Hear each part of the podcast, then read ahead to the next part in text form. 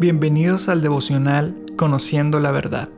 La lectura del día de hoy inicia en Génesis capítulo 11-27 al capítulo 12-20.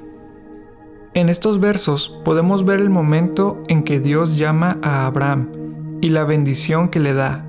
También encontramos una historia de Abraham en Egipto y vemos cómo él entrega a su esposa para que se case con el faraón. Lo primero que vemos en este capítulo es la bendición de Dios sobre Abraham. Y vemos que Dios tiene una visión global.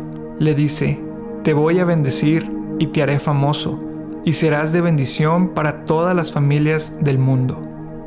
Esto hace un gran contraste con el capítulo anterior, donde habla de la torre de Babel.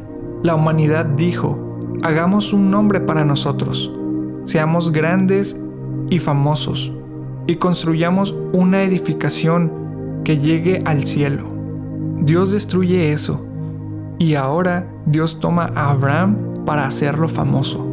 Nos muestra el contraste entre gente orgullosa y soberbia que dice, yo seré famoso, y Dios los humilla. Y alguien humilde, Dios lo exalta, lo levanta y lo bendice, pero lo hace con un propósito específico. Dios le dice claramente, te voy a bendecir para que seas de bendición para todas las familias de la tierra. Cuando Dios nos bendice, el propósito es que podamos ser de bendición para otras personas. Si Dios te ha bendecido económicamente, no es meramente que Dios tenga el deseo de que tú puedas disfrutar aquellas cosas, sino que Dios tiene el deseo que tú puedas ser de bendición a más personas. Si Dios te ha dado un gran talento, no es meramente para que te beneficies de ese talento, sino para que tú puedas bendecir a otras personas con ese talento. Cualquier bendición que recibimos de parte de Dios tiene el propósito de fluir a través de nosotros para bendecir a más personas. Tenemos que tener esta idea. Dios quiere usarme a mí para bendecir a más personas no importa si tienes mucho o tienes poco. Lo único que importa es que lo que tienes te lo ha dado Dios y tiene el propósito de fluir para que pueda bendecir a más personas. Algo que también podemos notar es que la adoración es la respuesta a la voz de Dios. Lo que vemos es que Abraham al recibir la promesa de parte de Dios, su respuesta es adorar es estar agradecido con Dios. Lo que nos demuestra es que la respuesta adecuada a escuchar la palabra de Dios es adorar. Sabes, hay cosas que hace Abraham que son excelentes, que debemos de imitar, y hay cosas que no debemos de imitar. Pero esta es algo que me encanta. Él no esperó a ver el cumplimiento de la promesa para empezar a celebrar. Y nosotros tenemos que aprender a celebrar aun cuando no hemos visto la promesa cumplida, aun cuando no hemos visto toda la obra, porque una fe que tiene que esperar a que esté completa la obra para celebrar no es fe. La fe celebra lo que aún no se ve.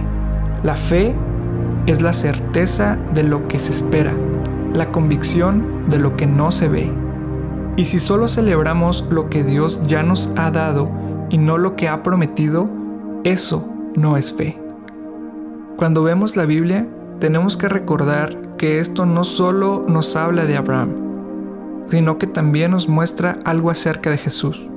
Y Jesús es mayor que Abraham, porque Dios llamó a Abraham y le dijo, deja tu tierra, deja tu padre y ve a la tierra que yo te mostraré, y serás de bendición para todo el mundo es el mismo llamado que Jesús tuvo.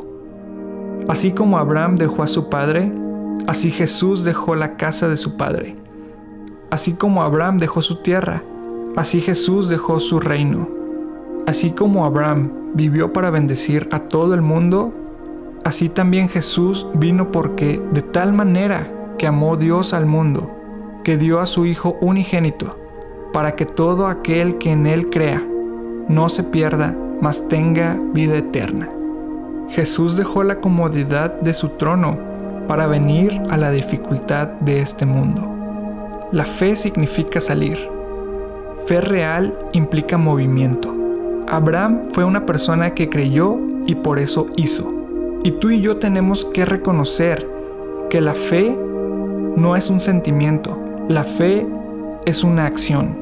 La fe no permanece estática, la fe toma pasos de crecimiento. Abraham sin saber a dónde iba o qué propósito tenía Dios, obedeció. Cuando Dios te llama, cuando Dios te habla, no te quedes estancado, no te quedes en lo fácil, en lo seguro. Jesús nos llama a lo profundo. No es opción la inactividad, no es opción la apatía.